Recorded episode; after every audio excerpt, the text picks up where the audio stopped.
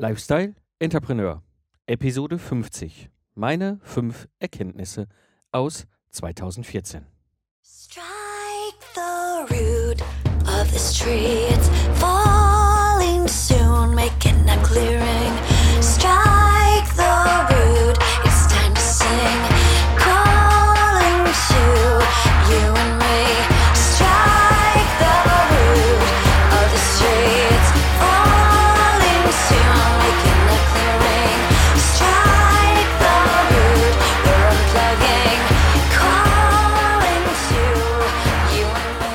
und herzlich willkommen beim Lifestyle Entrepreneur.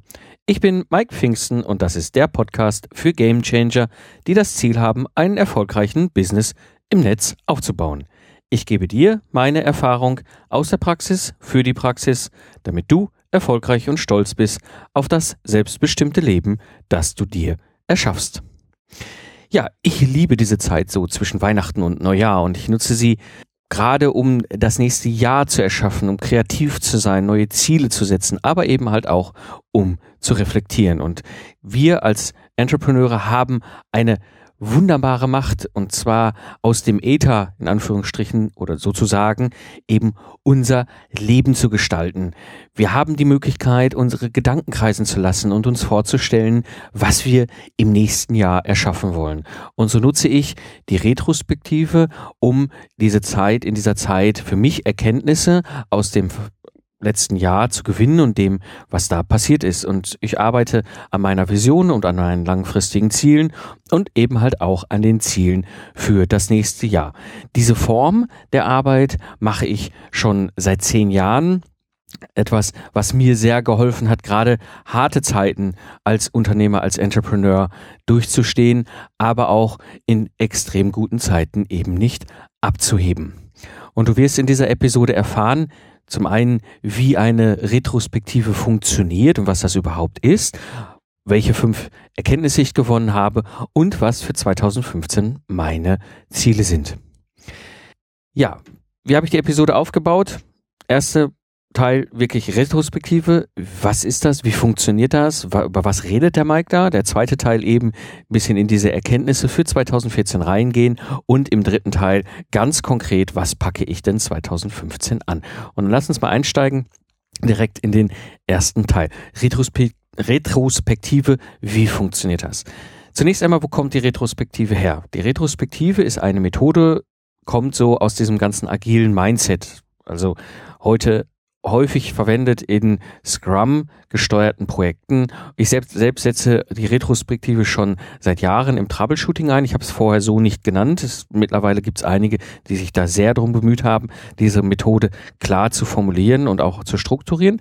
Im Grunde aber geht es eigentlich darum, dass ich in ein, einfach die geschaffenen Ergebnisse in einem festgelegten Zeitraum betrachte und auf Basis dieser Betrachtung eben ein Erkenntnisgewinn für mich und für die Gruppe oder das Team erschaffe, um eben die nächsten Schritte zu gehen und Entscheidungen vor allem zu fällen, was sind die nächsten Schritte. Und im Kern basiert die Retrospektive auf zwei Fragen.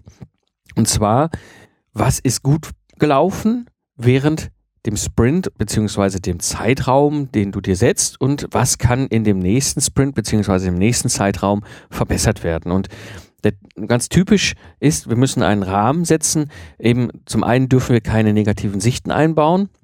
Was mir immer sehr gefällt, ist auch eine Drei-Stunden-Begrenzung. Ich mag es sehr, wenn wir einen klaren Zeitraster haben, wo wir sagen, da ist dann auch Schluss.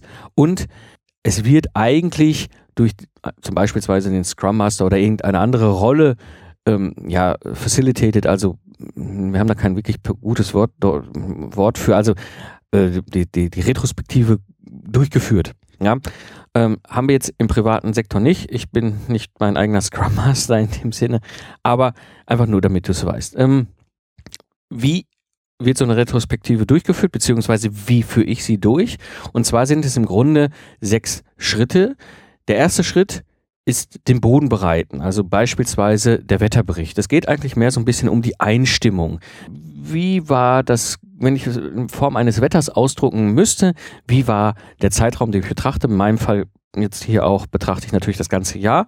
Wie empfinde ich das als Punkt? Es hilft sehr, um überhaupt mal reinzukommen und ein, ein Gefühl, eine Stimmung zu, zu erhalten. Der zweite Schritt ist die Hypothesenüberprüfung. Also, ich habe ja, da ich das ja schon, wie gesagt, seit über zehn Jahren mache, eine Hypothese formuliert Anfang 2014 beziehungsweise in dieser Zeit Ende 2013. Was ist das, was ich erwartet habe in 2014 und habe diese Hypothesen im zweiten Schritt eben überprüft.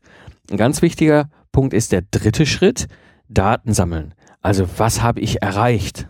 Was ist wirklich harte Fakt? Etwas, was ich wirklich für mich selber in Form von Zahlen, in Form von Zielen, in Messwerten oder sowas eben wirklich da ist. Wirklich Daten sammeln, um, um eben das Ganze äh, sichtbarer zu machen. Denn im vierten Schritt kommt ein ganz wichtiger erster oder Kernteil ist eben die Einsichten gewinnen. Das heißt, warum ist das so, wie es ist?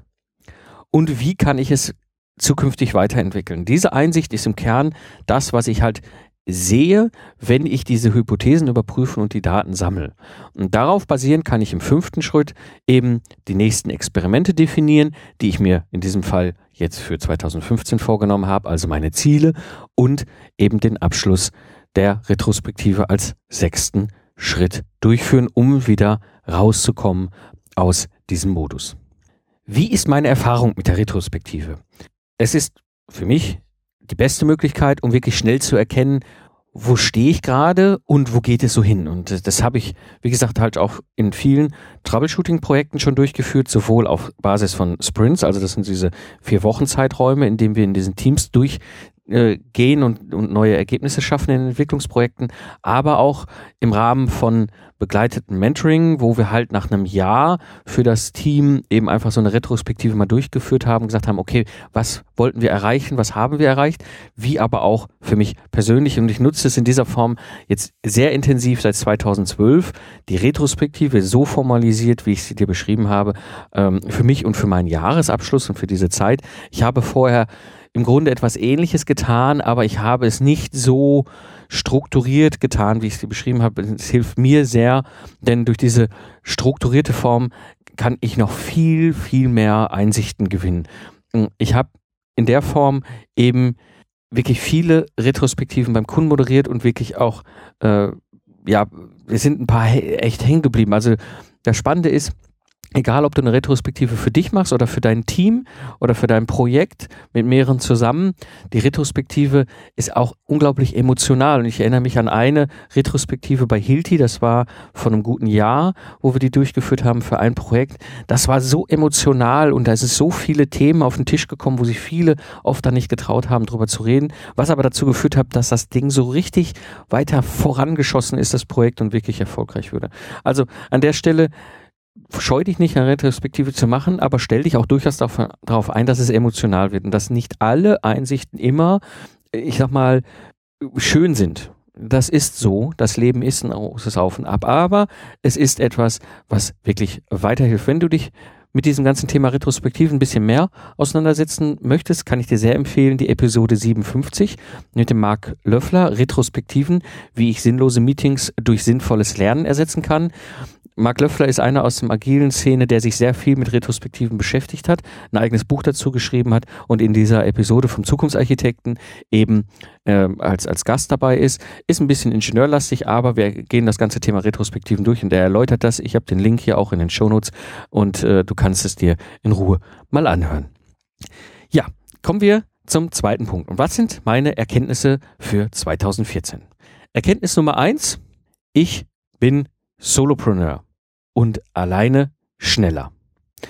Das muss ich gestehen, das war mir bis in den Sommer 2014 nicht bewusst. Es war vieles klar in Andeutungen, ja, also die Virtualisierung des Büros und so weiter und so weiter. Aber dass ich ein Solopreneur bin und was ist, was ein Solopreneur ist, habe ich eigentlich erst durch das Buch Solopreneur von Ehrenfried und Brigitte erfahren. Die waren ja hier auch schon im Podcast zu Gast. Und es war für mich eine unglaublich faszinierende, spannende äh, Erfahrung, diesen Solopreneur Day in Hannover 2014 mitzumachen, wo ich plötzlich andere kennengelernt haben, die ein gleiches Mindset haben. Damit verbunden habe ich es auch geschafft, eben für mich einen klaren Rahmen zu setzen, was ich tue, wer ich bin und habe auch wieder den Einstieg ins Joggen geschafft. Ich habe 2007 bis 2009 dreimal den Halbmarathon in Köln gelaufen, bin dann über verschiedenste Gründe aus dem Joggen so ein bisschen rausgefallen. Im Grunde, ich jogge schon seit, zwei, seit dem Jahr 2000, habe aber so 2010 so ein bisschen den Drive verloren und ich habe es endlich wieder geschafft, einzusteigen ins Joggen. Und auch in einer ganz anderen Form. Ich kann plötzlich vormittags joggen. Meistens, wenn ich so eine Episode aufgenommen habe, zum Beispiel, gehe dann anschließend joggen. Weitere Punkt in dieser Erkenntnis, ich bin Solopreneur, ist der Start hier vom Lifestyle Entrepreneur, also wirklich diesen Drang, meine Erfahrung, mein Wissen weiterzugeben. Die Idee, einen Business-Podcast zum Thema Business zu machen, habe ich schon lange. Im Grunde eigentlich gar nicht viel später als der Zukunftsarchitekt. Als das Ganze mit dem Zukunftsarchitekten Anfang 2012 funktionierte, hatte ich damals schon die Idee, warum nicht auch mein unternehmerisches Wissen weiterzugeben. Als Serial Entrepreneur, als jemand, der so viel erlebt hat, der so viele Business, äh, der den Business äh, so betreibt und der, der auch so viele verschiedene Unternehmen aufgebaut hat, verkauft hat, geschlossen hat und so weiter und so weiter. Das ist eine Erfahrung, die ist einfach wertvoll, auch für andere. Und dieses Weitergeben habe ich schon lange als Wunsch auf meinem Fahrplan stehen und ich habe es dieses Jahr realisiert. Und damit auch die Möglichkeit, mich mit neuen Menschen zu vernetzen. Also beispielsweise mit der Marit Eike, mit der ich mittlerweile in sehr intensiven Austausch stehe. Dann habe ich mich sehr beschäftigt mit dem Thema Börse. Das war etwas, was für mich auch interessant war. Ich hatte plötzlich nämlich einen anderen Blick bekommen äh, und äh, was die Börse eigentlich ist. Und ich habe auch begonnen, wirklich sinnlose Versicherungen aus meinem Leben rauszuschmeißen, ähm, die ich damals glaubte, die unglaublich wichtig sind, aber am Ende des Tages jetzt festgestellt haben, die nutzen meinem Solopreneur-Leben und Lebensstil überhaupt nicht. Ich habe dieses Jahr den Auf das Leben Podcast gestartet, also quasi mein Reisebericht als Entrepreneur, wo ich völlig unregelmäßig, ohne eine strukturierte Skript oder sonst was, meistens auf Spaziergängen, meine Gedanken einfach mal aus dem Kopf kriege. Das ist etwas, was mir persönlich sehr hilft, ähm, diese Form äh, einfach zu nutzen und damit verbunden eben halt auch eine echte Entrümpelung meines Lebens hinbekommen. Ich habe Dinge rausgeschmissen, wo ich immer dachte, das ist Standard Basics, klassisch, das musst du als Entrepreneur, als Unternehmer, als Freiberufler einfach in deinem Leben haben. Da kommst du nicht drum herum, auch wenn du es nicht magst, muss es trotzdem sein. Und ich habe viele Dinge dieses Jahr einfach aus meinem Leben heraus entrümpelt und festgestellt, wenn ich Solopreneur bin, ist das echt mein Setting. Also Erkenntnis Nummer eins, ich bin Solopreneur und ich bin alleine schneller. Erkenntnis Nummer zwei, kämpfe, wenn du recht hast. Es ist für mich immer so ein Ding, ich gehe gerne voran und mache und wenn ich dann plötzlich in Situationen gerate, wo ich das Gefühl habe, ich habe recht, ist es oftmals der Fall, dass ich selber nur bis zu einem gewissen Punkt kämpfe, weil ich sage, das bringt mir keinen Mehrwert. Ja? Und äh, dementsprechend einfach versuche, über Geld das Thema totzuschlagen oder über Zeit, um voranzukommen. Und ich habe 2014 eine Erkenntnis gewonnen, die war für mich auch sehr prägend. Und zwar, wenn ich wirklich Recht habe und mich im Recht fühle, dass ich mich dafür extrem einsetze, auch diesen Punkt überwinde, dass ich sage, eigentlich, ach, eigentlich, warum? Ja.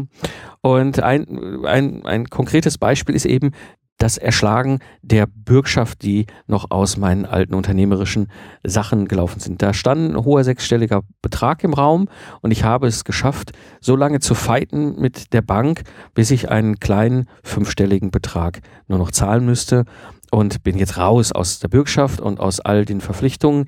Ich habe da hart gekämpft. Es war immer mein Ziel, genau diesen Betrag äh, als, äh, zu erreichen, weil ich mich sehr, sehr unfair behandelt fühlte durch die Geschichte damals ähm, in, in der alten, in der alten Unternehmung. Also ich habe also weiß ich, habe ich glaube ich ein paar Mal drauf eingegangen, ähm, also extreme Falschberatung und also so eine Inkompetenz hatte ich bei den Bankverkäufern bisher noch nicht erlebt, aber ich habe darunter äh, entsprechend leiden müssen auch meinen Fehler natürlich, mich darauf zu verlassen. Also der, die Schuld, äh, oder es gibt keinen Schuldigen, aber wenn, bin ich dafür verantwortlich. Aber ich habe diesmal gefeitet. Ich habe diesmal wirklich gesagt, ich erschlage das Ding und ich feite so lange, bis ich das rauskriege, was ich will. Und habe es geschafft. Und es war faszinierend, das gegen eine große, große Bank hinzukriegen, die wirklich so weit herunter zu verhandeln. Das war schon faszinierend. Viel Stat Taktik, viel Strategie ähm, und viel Zeit, die am Ende natürlich sich auch gelohnt haben, weil diese Erkenntnis für mich ein, ein, ein Lernen, ein Mehrgewinn ist.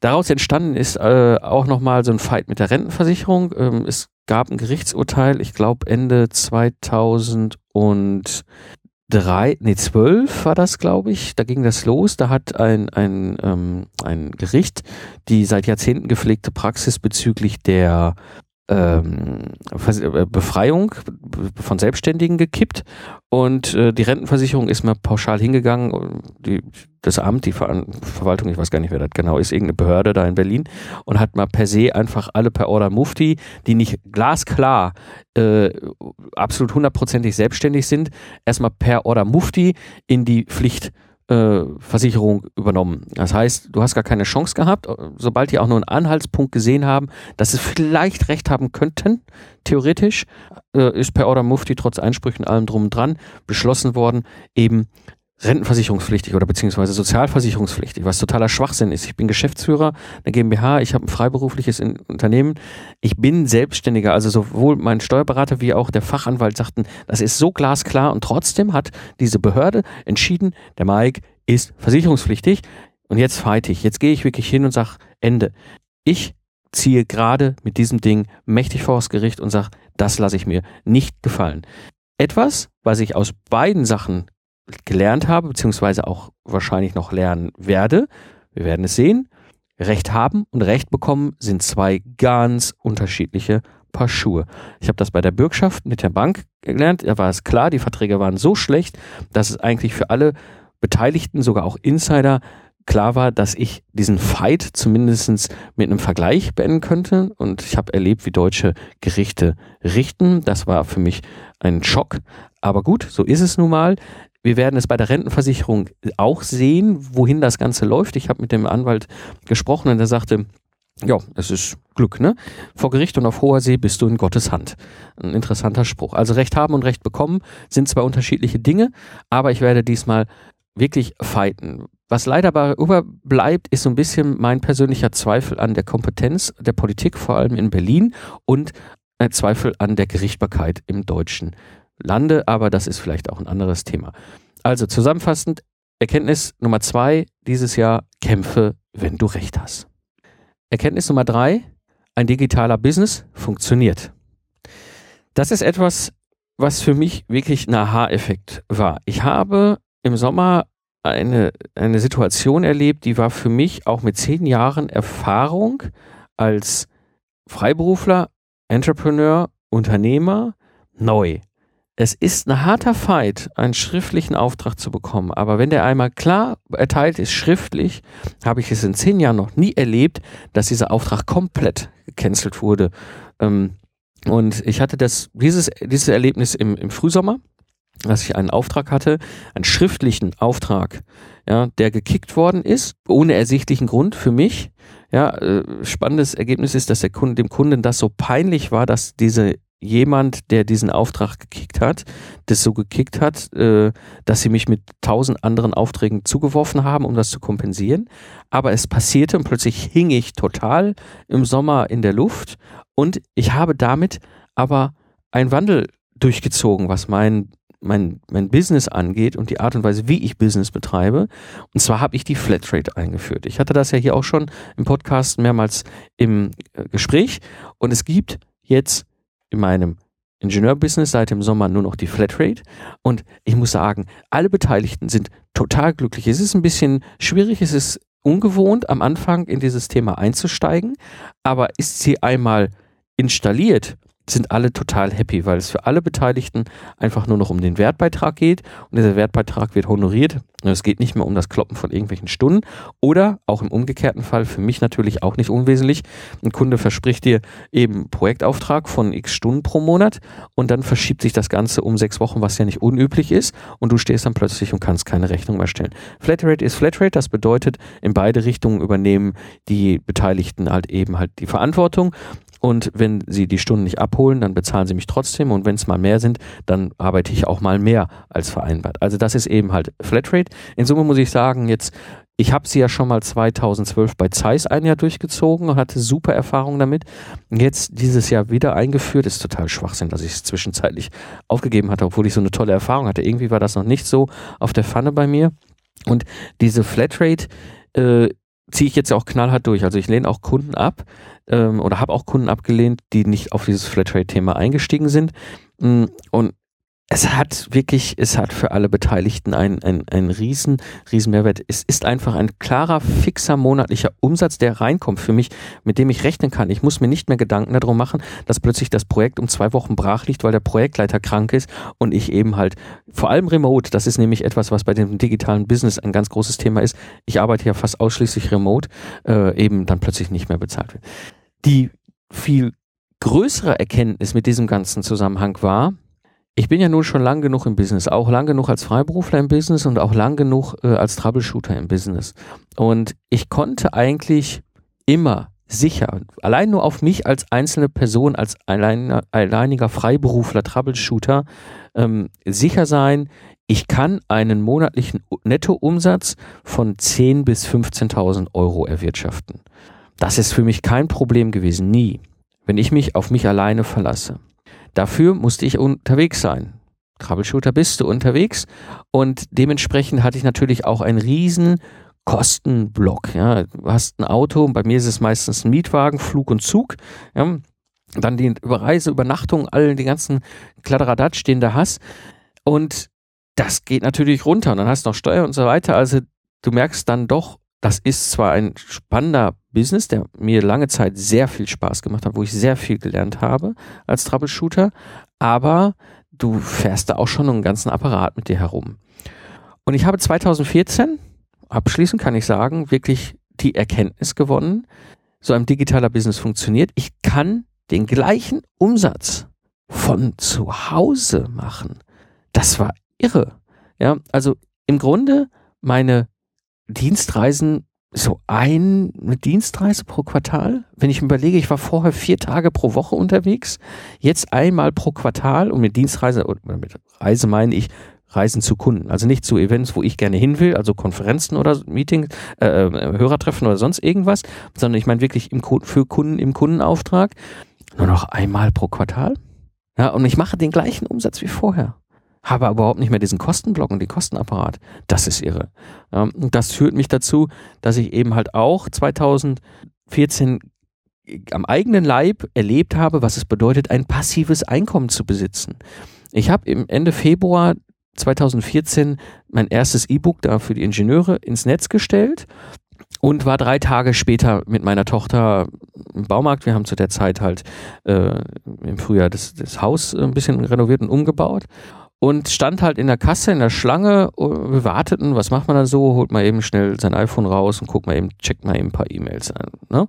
Und dann kling, klang, klung, eine E-Mail, sie haben ihr Buch verkauft. Und dann stehst du da und du weißt, das ist eine so dermaßen private Situation. Mit der Ältesten stehst du im Baumarkt in einem, in einer Kasse, Schlange vorne irgendwie so, so Schnellbauwände und sowas auf dem, auf dem äh, Wägelchen und du hast plötzlich Geld verdient.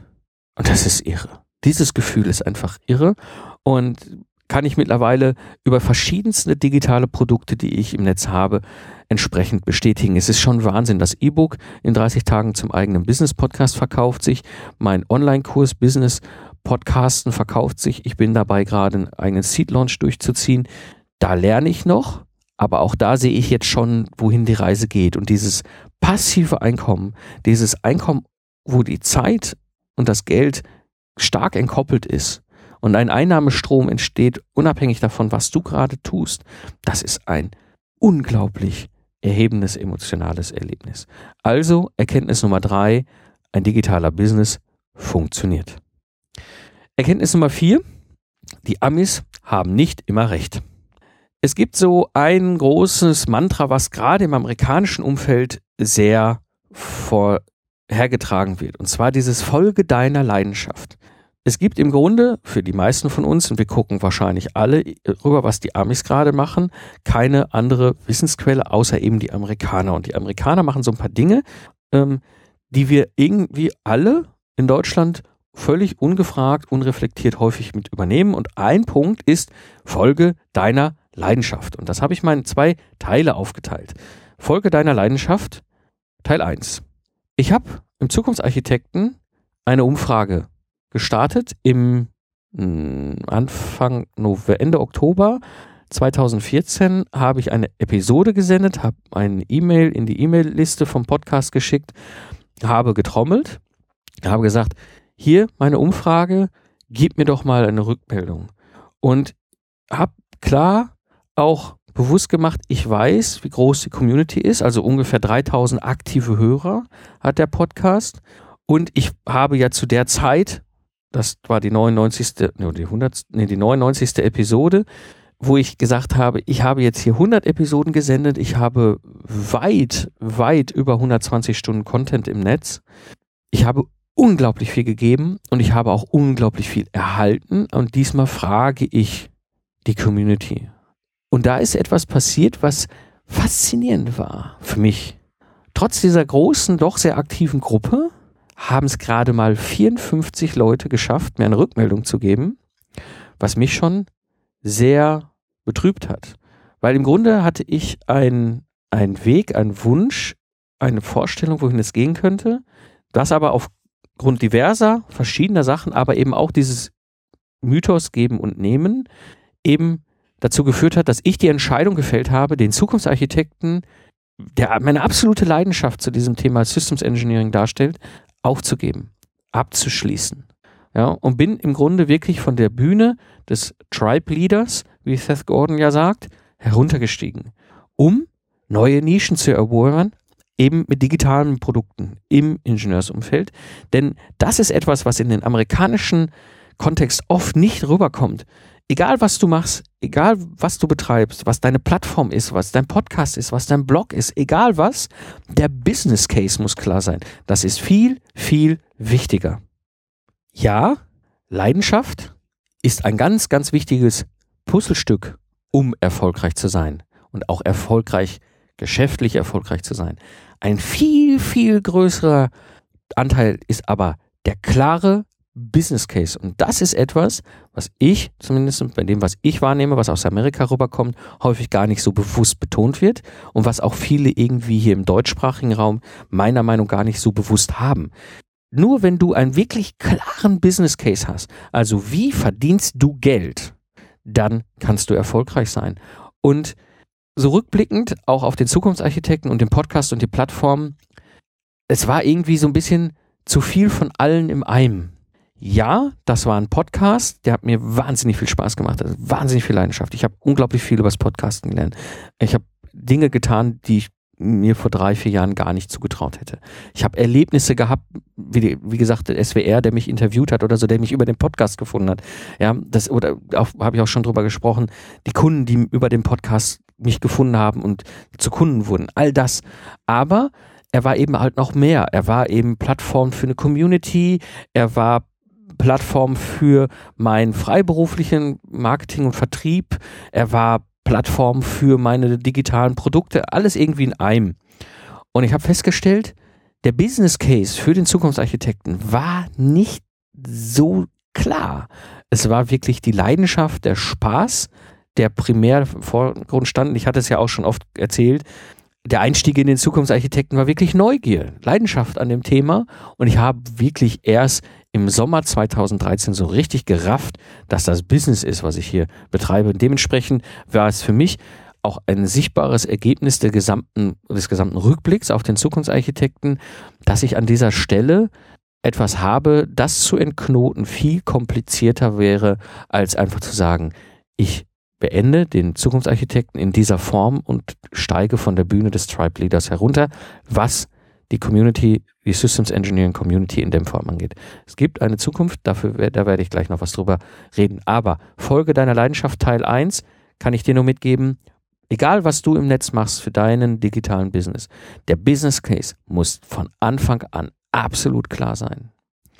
Komme ich zum zweiten Teil, Folge deiner Leidenschaft und das, was häufig so propagiert wird. Es ist total einfach im Internet Geld zu verdienen. Und wenn nicht, die Leidenschaft reißt so alles raus. Das ist der Kernschlüssel, um wirklich richtig, richtig viel, richtig, richtig, richtig super schnell Geld zu verdienen. Ganz ehrlich, das, was ich hier tue, in diesen und auch in den anderen Podcasts, in den ganzen digitalen Plattformen, in mehreren verschiedenen digitalen Cafés, ich hatte das ja schon beschrieben, ist meine Leidenschaft. Das mache ich total gerne. Aber einfach damit Geld zu verdienen, ist es nicht. Und ich muss dir an der Stelle wirklich sagen, ich bin im Sommer 2014 an meinen Warnindikatoren geschrammt. Ich hatte das ja in einer Episode schon erklärt. Ich habe aufgrund meiner gesamten Erfahrung als Serial Entrepreneur eben so ein Warnindikatorensystem, was mir ganz, ganz frühzeitig schon andeutet, wenn irgendwas nicht in die Richtung läuft, in die ich laufen will, beziehungsweise der Business möglicherweise in eine Schräglage gerät und diese abgestuften Warnindikatoren die ich entsprechend habe, deuteten mir schon klar an, so einfach ist es nicht im Netz Geld zu verdienen. Ja, ich habe es geschafft, dieses Ding dieses Jahr durchzuziehen und für nächstes Jahr etwas aufzusetzen, wo ich richtig Bock drauf habe. Ich wäre aber, sage ich dir ehrlich, heute nicht hier, wenn ich diese Warnindikatoren nicht gehabt habe, weil ich mehrmals die Reißleine an verschiedenen Projekten oder Punkten gezogen habe, gesagt habe, hm, es ist nicht einfach, über das Internet mit einem digitalen Business Geld zu verdienen. Ja, und das ist aber das, was oft so erklärt wird. Ja, die Leidenschaft, Folge deiner Leidenschaft, damit bist du in der Lage, eben unglaublich viel Geld zu verdienen und das unglaublich schnell. Damit verbunden sind auch so zwei Irritationen, die ich dieses Jahr gesehen habe. Und zwar, ich nenne das mal Schreien versus Substanz. Ich erlebe gerade in verschiedensten Bereichen, wo viele Leute sehr laut schreien, also rausrufen, was für tolle Helden, gute Leute sie sind. Und dann gucke ich mal dahinter und sage, okay, du hast doch Ahnung davon und sagst, du bist der größte, Beste überhaupt und schreist ja hier auf dem Marktplatz wie so ein Irrer und gucke mir die Substanz an und schaue mir an, okay, wie lange ist der oder diejenige denn schon Experte zu dem Thema? Also kann darüber reden. Ja? Ich kann nicht über Social Media reden, weil ich bin da kein Experte und habe da keine Substanz. Und dementsprechend würde ich mich persönlich total davor hüten, laut rauszuschreien und zu sagen, ich habe davon Ahnung. Dementsprechend hole ich mir Leute dazu, die mir da helfen. Ja, und das erlebe ich in verschiedenen Bereichen, auch im Business-Podcasten und auch in anderem Kontext da im Internet.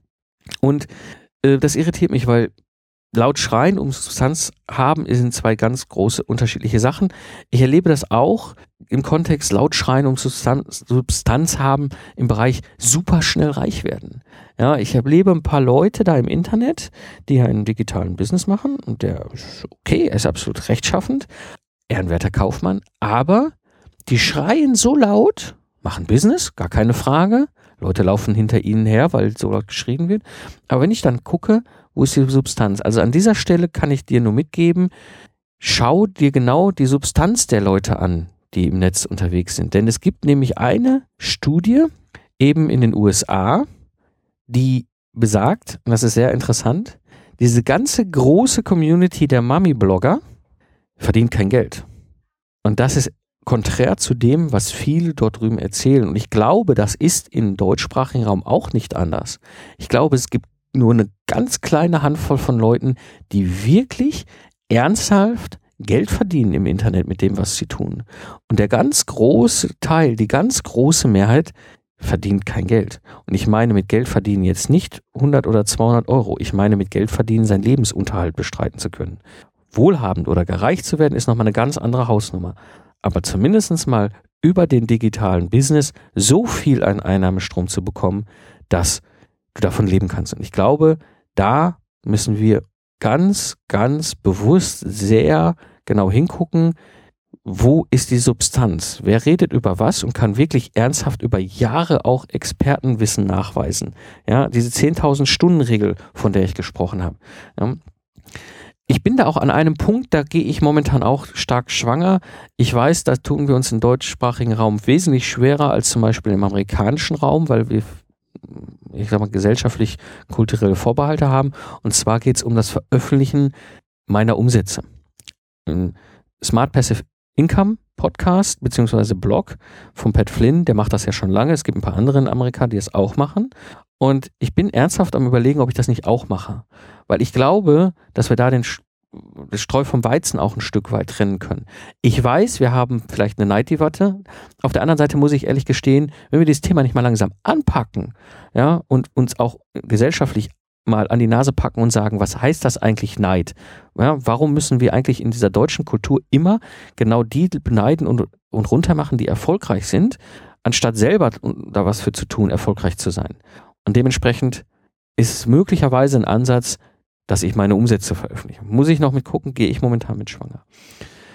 Dritter Aspekt aus dem Punkt, die Amis haben nicht immer recht, ist Mastermind-Gruppen im Netz aufzubauen oder über das Netz aufzubauen, ist einfach. Ich habe das, wie gesagt, im klassischen Business schon mehrmals gemacht, formal und informelle äh, Mastermind-Gruppen. Aber ich habe erlebt, irgendwie im Digitalen sind Leute sich entweder unsicher oder es ist nicht so prior, äh, ähm, prior, Priorität, Prio, ja, also halt so wichtig, ne? Weißt, was ich meine. Also, das scheint so ein bisschen der Punkt zu sein, weil ich erlebe, dass viele wollen, ich habe ja hier so eine Episode ins Netz gesetzt, aber auf den Punkt kommt keiner. Ja? Und ich tue mir an dieser Stelle auch so ein bisschen schwer mit den Eindeutschen dieser stehenden Begriffe. Ja, also das ist ja sowas, was wir, was wir auch sehr machen. Äh, Mastermind dann einzudeutschen, okay, hilft aber, glaube ich, dem ganzen Thematik nicht weiter. Es ist nicht einfach, eine eigene Mastermind-Gruppe über das Netz aufzubauen. Ich sag mal, im analogen, sprich im, im persönlichen 1 zu 1 Kontakt, ist es einfacher, das weiß ich. Und ich glaube, gerade im Netz da sind da die Macher gefragt. Ja, also das ist etwas, wo die Amerikaner meiner Meinung nach nicht recht haben. Sie sagen, mach eine Mastermind-Gruppe übers Internet. Das ist total einfach. Es ist wirklich Arbeit, so eine Gruppe aufzubauen. Also das war Erkenntnis Nummer vier. Die Amis haben nicht immer recht. Erkenntnis Nummer fünf. Ich muss noch weiter in die Nische in die Nische, in die Nische, in die Nische. Ich habe da jetzt auch schon mehrmals drüber geredet, habe da auch schon verschiedenste Sachen angeschoben. Mein Kernthema ist halt Wissen unabhängig von Ort und Zeit, aber ich muss weiter in die Nische. Der Zukunftsarchitekt als Systems Engineering Leadership Nische, wirklich schon sehr gut in der Nische positioniert, war noch nicht tief genug, habe ich festgestellt. War für mich auch eine interessante Erkenntnis. Daraus geboren, eben jetzt das nächste große Thema, lastenhefterstellen.de. Ich habe im Zukunftsarchitekten ein Thema, das ist das ganze Thema Lastenheft. Da habe ich ein E-Book draußen, da habe ich ja Moderations Workshops ohne Ende 2014 gemacht. Alles Mögliche, da habe ich Hörerfragen. Ich, über 20 Episoden drehen sich um das ganze Thema Lastenheften und Spezifikationen. Ich kriege von Google dazu Traffic rüber geschippt und werde jetzt wirklich noch ein oder zwei Schritte weiter in die Nische hineingehen und wirklich da eine eigene kleine Nischenplattform aufbauen zu dem Thema Lastenheft erstellen. Damit verbunden kann ich wirklich auch noch einen weiteren Schritt machen, der für mich auch gerade so eine Aha-Erkenntnis war in den letzten Tagen, wo ich mich hier mit der ganzen Geschichte beschäftigt habe. Wenn ich so weit reingehe, kann ich wirklich einfache Systeme in dieser Nische bauen und schaffe gerade an der Stelle für mich einen Baukasten, wo ich wirklich hingehen kann und sagen kann, okay, ich habe da zwar meinen Hub, nenne ich es jetzt mal, meine zentrale Schaltstelle, Anlaufpunkt, wie auch immer, aber um den Hub herum gibt es eben kleine, einfache Systeme in Nischen der Nische der Nische, wie jetzt beispielsweise Lastenheft erstellen, um das Thema Systems Engineering herum. Und das ist auch ein Baukastenprinzip aufgebaut. Ja, wo ich wirklich unglaublich schnell, wenn ich die Nische und die Positionierung gefunden habe, das Ding reinsetze und umsetze und so wirklich als Solopreneur meinen digitalen Business vorantreiben kann. Also Erkenntnis Nummer 5, ich muss noch weiter in die Nische. Ja, ich kann an der Stelle nur Danke sagen. Danke sagen der Hörer-Community, Danke sagen für eure ganz tollen E-Mails. Ich habe vor allem in den letzten acht Wochen so wahnsinnig viele E-Mails bekommen. Rückmeldung hier an den Lifestyle Entrepreneur. Dank sagen an mich, dass ich das tue, was ich tue.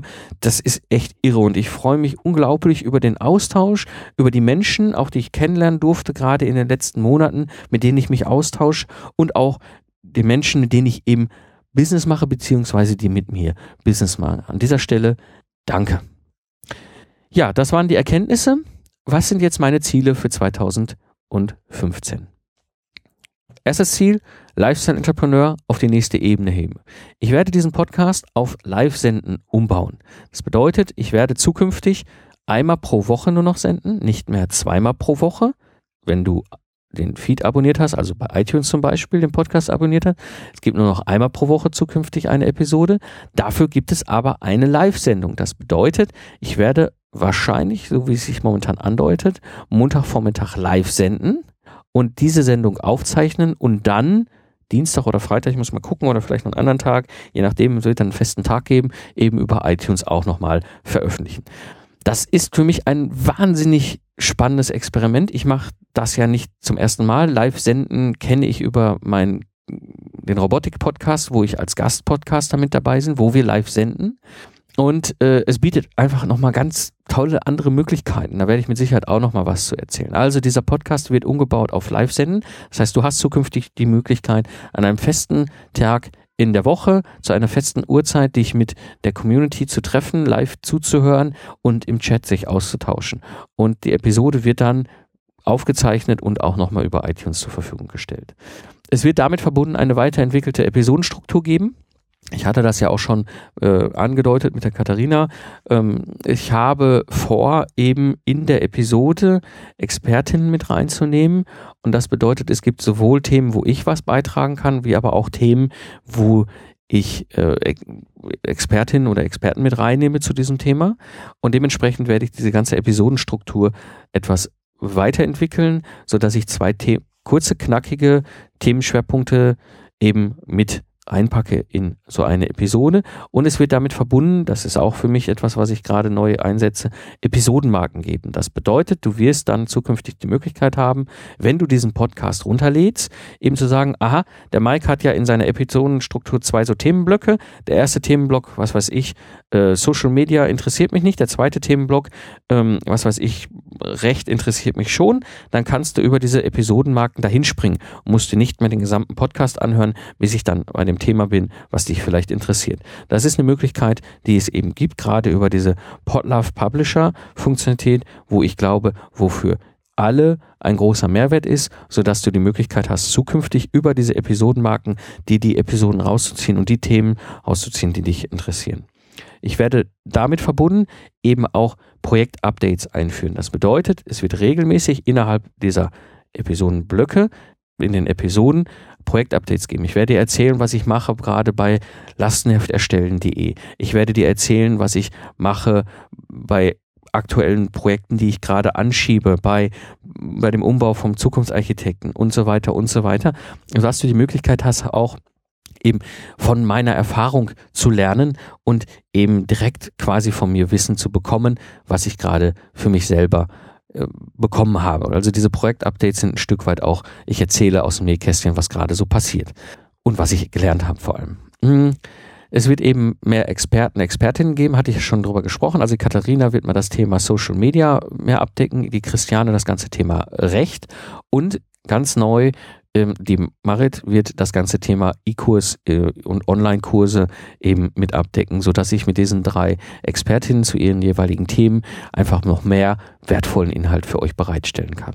Dann wird es zukünftig vielleicht, wahrscheinlich sogar Videologs geben. Das ist ein Experiment, was ich immer spannend finde. Und zwar habe ich im Rahmen des Seed Launch, den ich gerade durchgezogen habe, viel mit dem Thema Video rum experimentiert und habe äh, eine Form gefunden, die mich sehr fasziniert hat, wie ich relativ kurze, knackige, kleine Videos auf den Punkt gebracht produzieren kann, schnell auch ins Netz bringe und so als Blogpost quasi dazu packe. Also diese Videologs, ich muss mal gucken, wird es dann mehr geben. Ich muss ran an das Thema E-Mail-Liste und Social Media. Ich weiß, da bin ich total schwach. Das ist nicht mein, meine große Stärke. Das ist ein Thema, was ich 2015 eben gerade beim Lifestyle Entrepreneur mit anpacken werde, um ihn auf die nächste Ebene zu heben. Ich bin dabei, gerade die Business Podcast Akademie aufzubauen. Das ist quasi das Pendant zum Buch und zu den ersten gelaufenen Online-Kursen, so dass du die Möglichkeit hast, da wirklich in einer sehr klar strukturierten Form zukünftig dieses Wissen dir zu holen. Es wird ein Event geben, wann und wie weiß ich noch nicht genau, aber ich nenne es mal Business Podcaster Barcamp. Mein Ziel ist es mal, all die Podcaster, die da unterwegs sind und businessorientiert sind, egal ob sie schon Business machen oder sich Business vorstellen oder vielleicht einen Business Podcast vorstellen. Also es kann sein, dass du sagst, ich will das, aber ich habe noch gar keinen Podcast.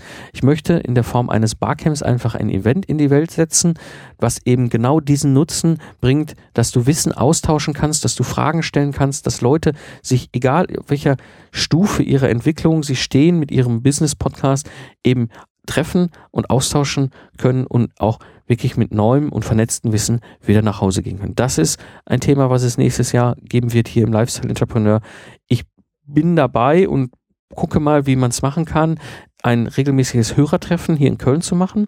Die Anfragen habe ich immer wieder, ob ich nicht Hörertreffen machen kann für einen Lifestyle-Entrepreneur und warum das dann nicht regelmäßig hier in Köln machen. Vielleicht ergänzt durch ein sogenanntes virtuelles Hörertreffen.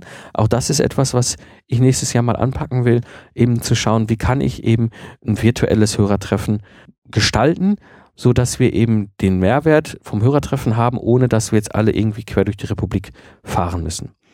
Ansonsten ein Thema, was ich auch noch vorantreiben möchte, nächstes Jahr im Lifestyle Entrepreneur, ist ein sogenannter Solopreneur Google Hangout. Also da schwebt mir zum Beispiel auch noch vor, irgendwas in dieser Form zu machen, sodass du die Möglichkeit hast, auch da zum Thema Solopreneur immer wieder auch dich mit anderen oder da, wo ich anderen mit mir so eine Art Diskussionsrunde die Möglichkeit gebe, irgendwie in einem Themenfeld mal uns auszutauschen. Also das sind die Sachen, wo ich sehe, den Lifestyle Entrepreneur 2015 auf die nächste Ebene zu heben.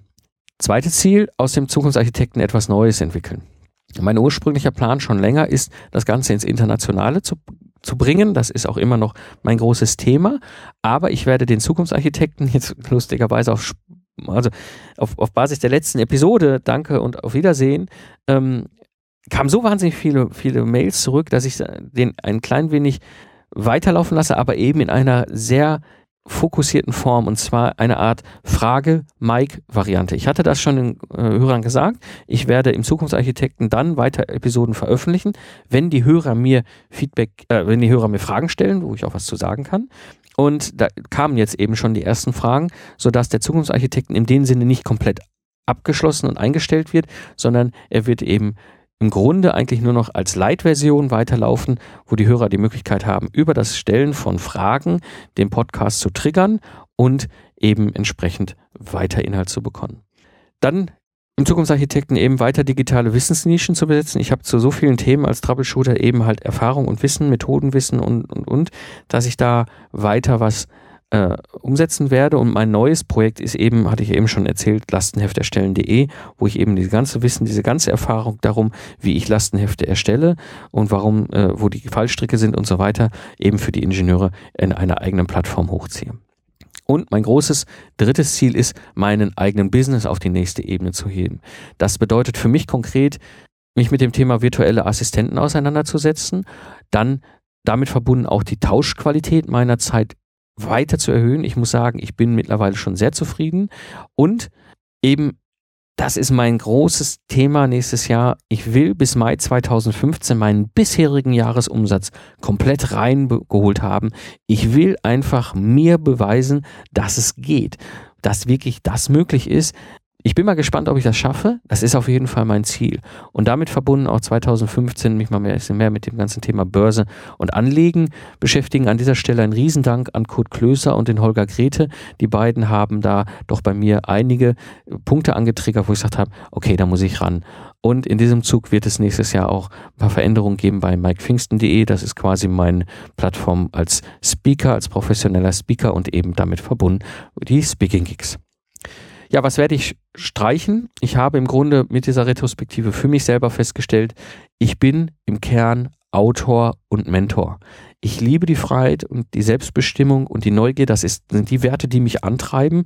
Und was mich eben fasziniert, ist die Zukunft zu entdecken. Und das, was ich dabei rauskriege, ist eben das Wissen, was ich gerne weitergebe. Und das bedeutet, es wird kein eins zu eins Coaching geben. Das gibt es im Ingenieurskontext schon länger nicht mehr.